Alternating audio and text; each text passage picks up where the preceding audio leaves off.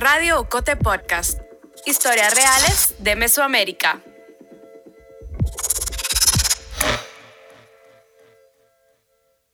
Hay llamadas que pueden cambiar vidas. Así le pasó a Mayra Jiménez. A eso de las 8 de la mañana del 8 de marzo de 2017, estaba en su casa cuando sonó el teléfono. Al otro lado estaba su hija, Steph. Steph estaba viendo las noticias cuando escuchó. Cadiel, ¿qué tal? Muy buenos días. En efecto, aquí estamos ubicados en el hogar Seguro Virgen de la Asunción, aldea del Platanal, San José Pinula. Ayer por la noche se daba eh, algún eh, tipo de disturbio en este lugar luego de que algunos menores intentaran escapar.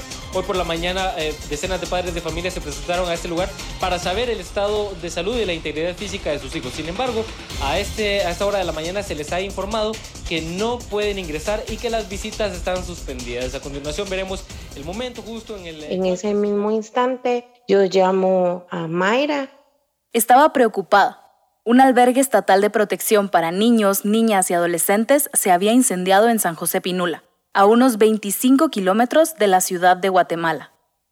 La tarde anterior, unos 100 jóvenes habían tratado de huir del hogar seguro Virgen de la Asunción. El albergue se había creado 10 años antes para proteger jóvenes que necesitaban un espacio seguro que no tenían una familia que pudiera hacerse cargo de ellos o que eran víctimas de violencia. Pero el lugar pronto se volvió inmanejable. Se pensó para albergar a cientos de personas, pero nunca tuvo las instalaciones ni el personal adecuado. Durante años se apilaron denuncias de malos tratos, de violencia y de abusos. Así que los intentos de escapar del hogar eran bastante comunes, la diferencia es que ese 7 de marzo, agentes de policía persiguieron a los jóvenes que huyeron y, en la madrugada del 8 de marzo, los metieron de nuevo en el hogar seguro. A 56 niñas y adolescentes las metieron en una pequeña aula, encerradas bajo llave. Las niñas pasaron horas pidiendo que les abrieran la puerta, que les dejaran ir al baño y cambiarse la ropa. Estaban sucias y empapadas pero solo recibieron burlas y gritos de las policías que las custodiaban. Así que, hartas, por la mañana, encendieron un fósforo con el que inició un pequeño fuego que rápido se descontroló.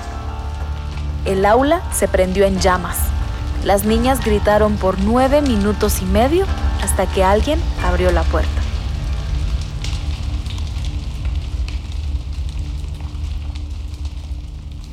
Pero de todo esto, Mayra se enteraría más tarde. Cuando recibió la llamada de Steph, apenas se sabían dos cosas. Se había reportado un incendio en el hogar seguro y, por lo visto, habían niñas heridas. Y en ese momento cabalmente surgió la pregunta, bueno, ¿y qué hacemos? ¿Qué hacemos? Algo hagamos, pues. No nos podemos quedar indiferentes a esto, ¿qué hacemos? Mayra y Steph se organizaron. Mayra se subió a su camioneta y decidió manejar 20 kilómetros hasta el Hogar Seguro Virgen de la Asunción para ayudar a un amigo psicólogo que iba en camino. Steph prefirió ir al Hospital General San Juan de Dios, en la zona 1 de la ciudad de Guatemala. Escuchó que ahí podían llevar a las niñas heridas y pensó que quizás podría ayudar en algo. Las ambulancias no tardaron en llegar había niñas en estado crítico. Ya yo no dije una palabra y lo único que hice fue abrir, ayudar al policía a abrir las puertas de par en par para que pudieran bajar a las niñas de la ambulancia y poderlas ingresar. A través de llamadas, de las noticias, de redes sociales, las personas comenzaron a enterarse del incendio. Algunas tomaron una decisión contundente, como la de Mayra y Steph. Había que hacer algo, había que ayudar. Soy María Olga Domínguez, periodista de Ocote, y en este episodio te invito a que me acompañes a conocer algunas de estas personas que en los últimos cinco años y medio han apoyado a sobrevivientes y a familiares de las víctimas del incendio. Hay quienes llevaban años en este trabajo, con niñas, con adolescentes y con mujeres. Para otras personas, el caso del Hogar Seguro Virgen de la Asunción fue un parteaguas. Este es el tercer episodio del podcast de No fue el fuego, el especial periodístico de Ocote en el que te narramos los hechos alrededor del incendio del hogar seguro.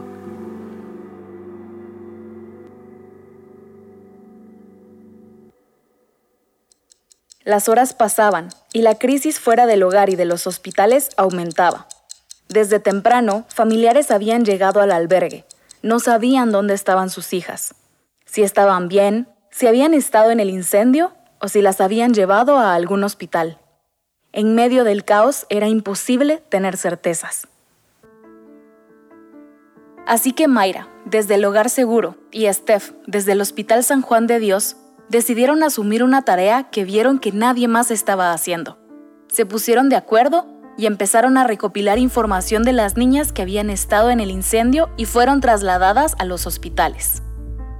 Steph y una amiga hablaron con el personal del Hospital Roosevelt y del Hospital San Juan de Dios. Los bomberos de las ambulancias les dieron algunos nombres. Entonces lo que hicimos fue empezar a cotejar esa información y a ver realmente qué nombres eran los que teníamos y a sacar un primer listado oficial. O sea, el colectivo Chotijash fue, fuimos quienes sacamos ese primer listado oficial de niñas fallecidas y de algunas de las niñas que estaban entrando a los hospitales. Después, cotejaron los datos con la información que Mara y otra compañera conseguían preguntando a las familias que habían llegado al hogar seguro. Em, desgraciadamente fue de boca mía que muchas de las familias tuvieron información de sus, de sus hijas, ¿no? Algunas les tuvimos que dar la noticia que sus niñas estaban en el Hospital San Juan de Dios o en el Hospital Roosevelt, pero también yo tuve que dar los nombres de niñas que estaban fallecidas. Entonces ese momento fue demasiado fuerte. El siguiente paso fue aún más duro. Junto con otras compañeras, Steph y Mayra fueron a la morgue, en la zona 3 de la ciudad de Guatemala. Ahí ayudaron a las familias a reconocer los cuerpos. Es decir, empezamos a tener como un trabajo ahí, ¿verdad? Como trabajadoras del INACIF. No teníamos tiempo de ver ni el teléfono no sabíamos lo que estaba pasando afuera. Era intenso todo lo que se tenía que hacer adentro, superaba realmente nuestras fuerzas. Así pasaron varios días. Entraban temprano y salían tarde. Personal del Centro de Atención Psicológica daba asistencia emocional. Voluntarios llevaban comida para los familiares. Otro tipos de ayuda. Entonces lo que hacíamos nosotros era ordenar y canalizar esa ayuda para que las familias, pues por lo menos en medio de esa desgracia y de esa tristeza, tuvieran un poco de facilidades, que supieran que tenían un panito ahí, una taza de café, que podían llevarse algunas cosas al velorio, ¿verdad? Pan. Cuando el trabajo en la morgue terminó, Steffi Mayra y sus compañeras se sentaron a platicar sobre lo que seguía. De esas conversaciones nació la idea de crear un colectivo y un nombre. Agarraron el calendario maya y mm, dicen para ver qué fecha había caído en el calendario maya el 8 de marzo y cayó 8 Tijash. Y cuando empezamos a leer qué significaba el 8 Tijash, decidimos que sí, ¿verdad? Tijash es el nahual que representa la obsidiana. Es un día de purificación y balance. La obsidiana es la que corta, es el cambio, el fuego, es la división, es el cambio de una cosa a la otra. Pues por eso nos llamamos colectivo Chotihash. Cuando Mayra y Steph se organizaban la mañana del 8 de marzo para ir al Hogar Seguro y al Hospital San Juan de Dios, en la zona 2 de Misco, Carolina Escobar Sarti también se subía a su carro rumbo a San José Pinula. Carolina es socióloga, escritora y poeta, experta en niñez y adolescencia y directora de la Alianza, una organización no gubernamental que alberga a niñas y adolescentes sobrevivientes de trata y violencia sexual. Si escuchaste el segundo episodio del podcast No fue el fuego, quizás recuerdes cómo Carolina contaba que, cuando llegó al lugar, el ambiente era caótico. Funcionarios públicos hacían llamadas, habían familiares desesperados, ambulancias asistiendo y mucha incertidumbre ahí fue una de las visitas que hice hasta el fondo y entonces me acuerdo perfectamente que sale y que había estado con nosotros en la alianza y corre y corre y me abraza y se pone a llorar y nos sentamos en la orilla de un módulo y me comienza a contar cómo oían los gritos y cómo habían sentido tanta angustia y que no las dejaban salir En esos primeros momentos, como Carolina lo relata, solo tuvo tiempo de observar. Después de pasar unas cuantas horas en el lugar, mientras regresaba en su auto a la Alianza, Carolina trataba de ordenar pensamientos. Voy sintiendo más que pensando, ¿verdad? Porque llevaba muchas impresiones y empiezo a tratar de, de ordenarlas. Y, lo que me queda es un saldo de, de fracaso, una confirmación. Iba pensando todo el camino cómo esto podía ser el símbolo de lo que habíamos dejado de hacer con niñez y adolescencia en el país por décadas, ¿verdad? Cuando llegó a su oficina, habló con los miembros de la junta directiva de la alianza. Les explicó cómo estaba la situación y comenzaron a organizarse. Había niñas y adolescentes que habían estado en el incendio y estaban en un estado crítico no tenían garantías de sobrevivir en los hospitales públicos de Guatemala. Así que, desde la alianza, coordinaron con el entonces embajador de los Estados Unidos, Todd Robinson, nueve ambulancias aéreas para trasladar a nueve de ellas a hospitales especializados en Texas y Boston. Bueno, en esa primera etapa nuestra primera función fue estar listas y listos para recibirles, lo de las ambulancias y comenzaron a venir chicas que habían estado en hogar seguro, pero que no estaban dentro de las sobrevivientes porque muchas estaban en hospitales y esto. Acompañaron los casos de varias de las niñas que sobrevivieron. Desde diciembre de 2017, tienen bajo su responsabilidad a una de las chicas más afectadas, que fue tratada en uno de los hospitales en Estados Unidos y que regresó a Guatemala luego de 21 operaciones y 3 meses en coma. De manera paralela, Carolina, junto a su equipo, trabajaron un litigio estratégico para restituir los derechos de las sobrevivientes a través del sistema de protección a la niñez y adolescencia. Algunas de las niñas, luego de salir del hospital, llegaron a la alianza. De hecho, un día antes de entrevistar a Carolina para este episodio, la habían visitado dos de ellas. Carolina me comentó que ya habían tenido hijos y que llegaron junto a sus bebés. Hablaron sobre sus planes, sobre el futuro.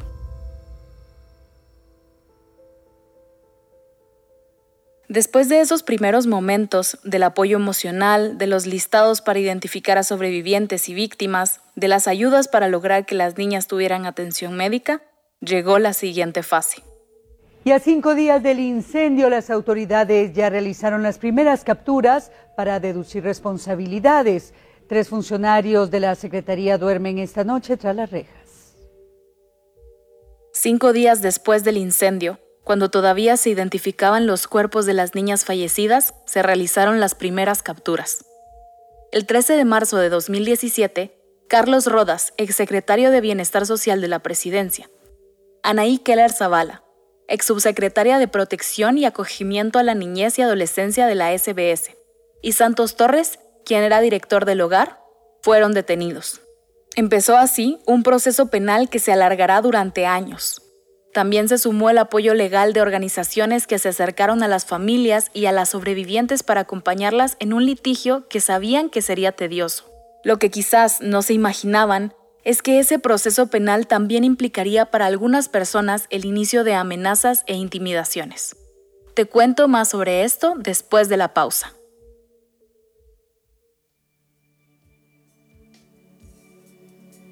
Estás escuchando Radio Ocote Podcast el podcast de periodismo narrativo del medio digital Ocote. Síguenos en las redes sociales y en tu plataforma de audio favorita para enterarte del lanzamiento de cada nuevo episodio y de los demás contenidos de Ocote. Te invitamos también a La Fogata, el círculo de oyentes de Radio Ocote Podcast. Una vez al mes nos reunimos para escuchar el estreno de un episodio y hablar con sus protagonistas. Búscanos en Facebook como La Fogata.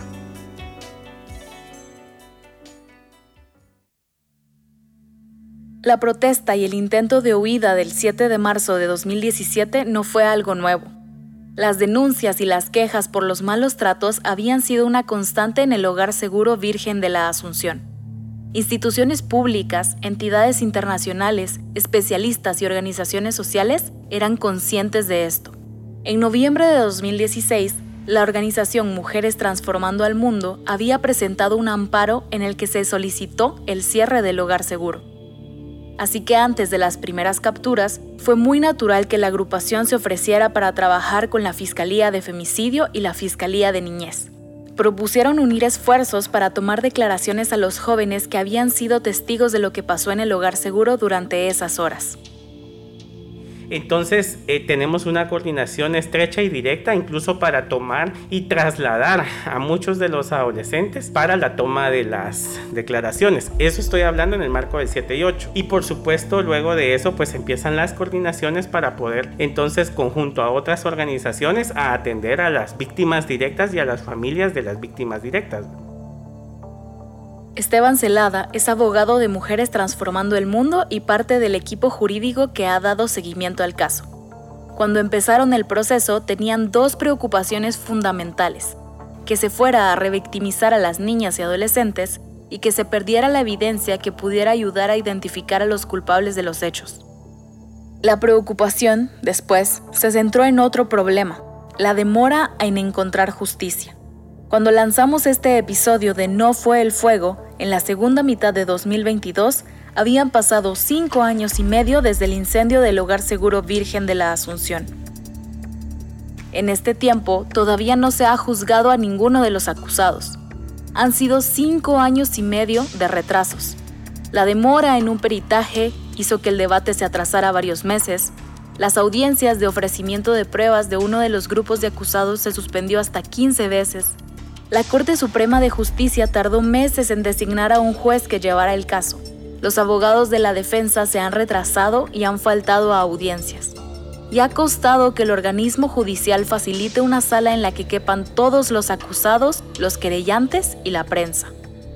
Hasta septiembre de 2022, cuando cerramos la edición de este episodio, el inicio del juicio se había aplazado cuatro veces y estaba programado para el 9 de enero del 2023.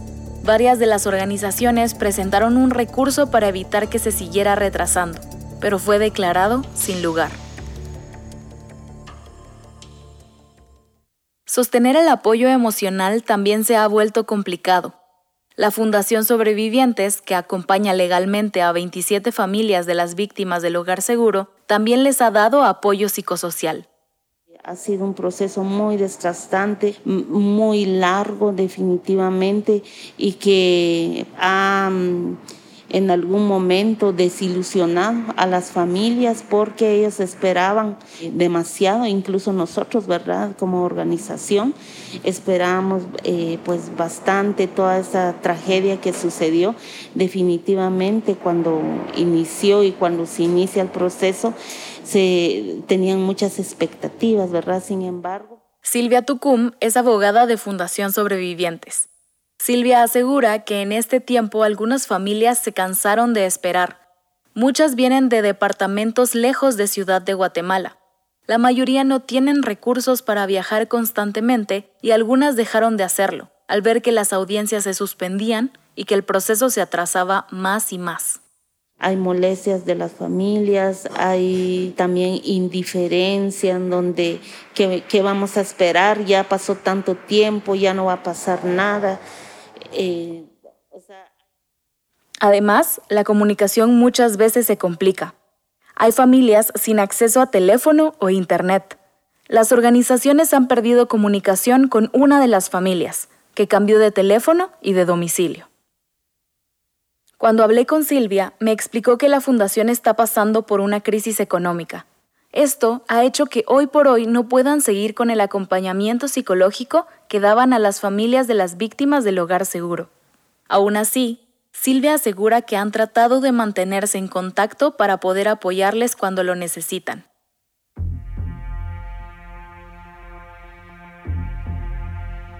Algunas de las personas que se lanzaron a ayudar cuando ocurrió el incendio siguen apoyando, como pueden, a familiares y sobrevivientes. Steph y Mayra han tratado de ir a todas las audiencias del caso. Algunas se ponían muy, muy mal. Ya veníamos nosotros con todo el cariño del mundo, le hacíamos cariñito, pues vamos a salirnos un rato.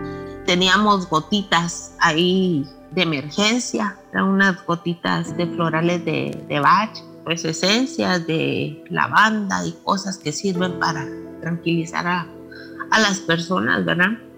Y hacíamos uso de eso, les damos acompañamiento y vamos otra vez. Entonces así participamos en, todas las audiencias. Así como han podido, las han ayudado. Por este trabajo han recibido amenazas e intimidaciones. Ahora dicen que se sienten seguras, pero involucrarse en el caso les ha causado problemas. El 15 de febrero de 2019, Steph presentó una denuncia ante la Fiscalía de Derechos Humanos por intimidación. Cuando ella hacía una cobertura periodística en un albergue estatal en la zona 3 de Guatemala, vio que una persona que iba en un auto comenzó a tomarle fotos con el teléfono. En la denuncia, Steph también dejó constancia de que en junio del 2017, al salir de una audiencia del caso Hogar Seguro, caminaba con Mayra. Un hombre pasó en un vehículo, les hizo un sonido y cuando se giraron les mostró un arma de fuego y las insultó. Steph y Mayra corrieron a refugiarse. Esteban Celada asegura que algunos trabajadores de Mujeres Transformando el Mundo han presentado denuncias por amenazas o persecución Esteban considera que la organización ha realizado señalamientos fuertes y contundentes hacia actores de poder que estuvieron en la administración del expresidente Jimmy Morales. Por eso, dice que este caso puede tener estas implicaciones para quienes buscan justicia. En este tiempo, las personas y organizaciones que han estado detrás de familiares y sobrevivientes y que han dado impulso para que el caso no se desinfle, reman en un río contracorriente. Primero, con un sistema de justicia en contra. Sí, ya vamos a cumplir seis años, ahorita el 8 de marzo, y en efecto cada vez es un desafío y un reto más grande el poder minimizar los impactos del proceso de justicia en la vida de las familias y también, sobre todo, de minimizar el impacto del litigio malicioso que se ha visto por parte de la defensa y también de ese manto de impunidad que rodea el caso por parte de la institucionalidad. Además, han sido las organizaciones de la sociedad civil las que asumieron un rol que le corresponde al Estado. Por eso es que se ha pensado en una institucionalidad eh, que tenga precisamente estos servicios, ¿verdad? Y que lo han impulsado tanto los movimientos de derechos humanos, organizaciones, sobre todo de mujeres, en esta atención victimológica, ¿verdad? Es decir, que por ejemplo un ministerio público en conjunto con un instituto de la víctima deberían de haber sido quienes brindaran todo ese acompañamiento y atención en defensa de los derechos humanos de los niños y niñas que habían resultado implicados, al igual que Procuraduría General de la Nación. Sin embargo, en este caso en particular es bien complejo porque son precisamente el Estado quien está siendo sindicado de la responsabilidad de lo que sucedió ese 7 y 8 de marzo. Según la ley orgánica del Instituto de la Víctima, esta institución se creó en el 2016 para brindar asistencia y atención a las víctimas. La ley especifica que el Instituto de la Víctima debe dar atención psicológica para contrarrestar las secuelas emocionales provocadas por un delito, como parte de un proceso de reparación digna. Además, indica que podría acompañar a las víctimas durante las audiencias cuando el caso lo requiera. La ley también explica que en el caso de niñas, niños y adolescentes, el instituto se coordinará con la Procuraduría General de la Nación. Para este episodio, consultamos al Instituto de la Víctima y a la PGN si habían apoyado psicosocialmente a alguna de las víctimas o familiares, pero al cierre de edición de este episodio no nos habían dado respuesta. Las organizaciones también se encargan de dar apoyo legal, algo que corresponde al Estado. La Procuraduría General de la Nación es la institución encargada de representar legalmente a las niñas, niños y adolescentes que no tienen representación legal. De hecho, en este caso, la PGN representa a algunas de las víctimas, después de que una de las organizaciones renunciara como querellante. Pero la PGN también es la abogada del Estado, por ley, le corresponde representar y defender los intereses del Estado. Además, uno de los acusados, Harold Flores, todavía es el procurador de la niñez de la PGN.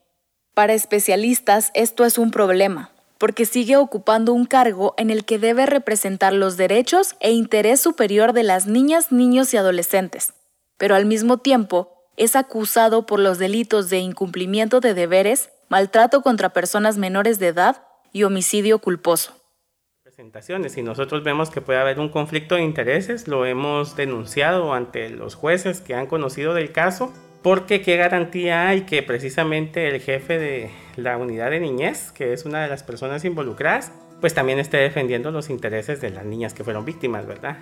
Eh, cómo podemos presumir la buena fe de una institución, de una unidad y de un funcionario que está directamente implicado en eh, el esclarecimiento de los hechos, ¿verdad? Cómo alguien que está implicado y que de eso depende su inocencia o su responsabilidad y su libertad o guardar prisión pueda defender los intereses de la niña y los suyos al mismo tiempo, ¿verdad? Entonces es sumamente complejo. Con un Estado ausente, con apenas apoyos y nadando contracorriente, llevar estas cargas no es fácil. Las personas con las que hablé para este episodio me dijeron que las fuerzas para seguir las han encontrado en quienes no se rinden.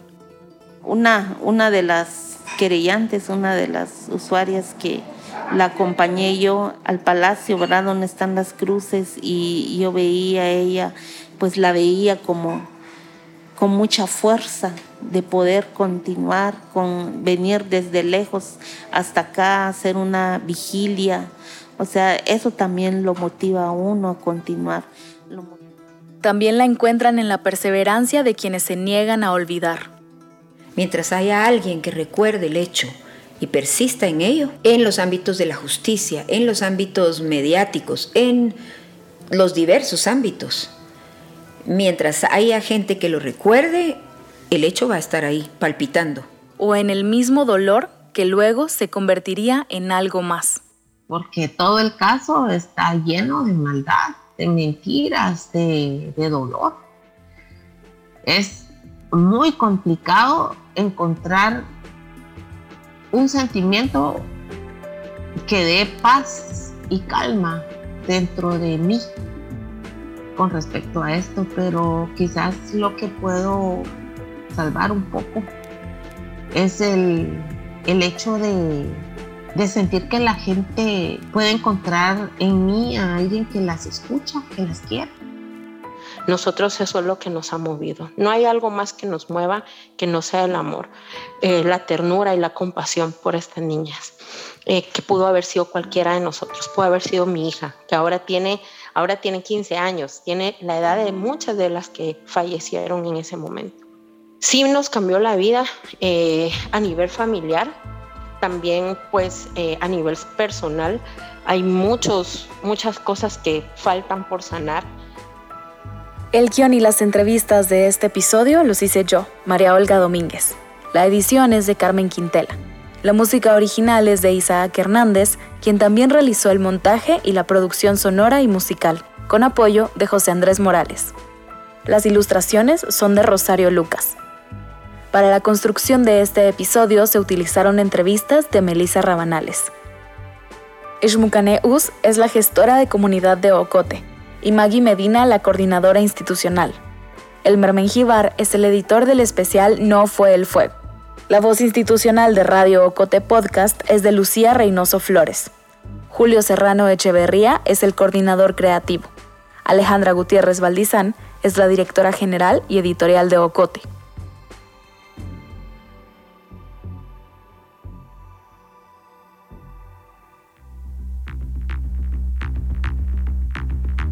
Este episodio de Radio Ocote Podcast es parte de No fue el fuego el especial transmedia de Ocote en el que profundizamos en el caso del hogar seguro Virgen de la Asunción. Un proyecto que pretende dejar registro y memoria, dar luces sobre el sistema que debe proteger a las niñas, niños y adolescentes y no lo hace. En No fue el fuego, Ocote reunió a un equipo de periodistas, documentalistas, diseñadoras y artistas para exponer los antecedentes del incendio, el proceso judicial y la respuesta del Estado a unas niñas y adolescentes desprotegidas. Y ante todo, No fue el fuego expone historias que reflejan las de miles de niñas, niños y adolescentes en Guatemala. No fue el fuego es financiado por el programa Actuando Juntas Jotay. Radio Ocote Podcast es producido en Guatemala por el equipo de Ocote, con el apoyo financiero de Seattle International Foundation el medio de comunicación digital trabaja con el apoyo de los fondos operativos de Servicios Ocote, Foundation for a Just Society, el Fondo Centroamericano de Mujeres FCAM con Oak Foundation.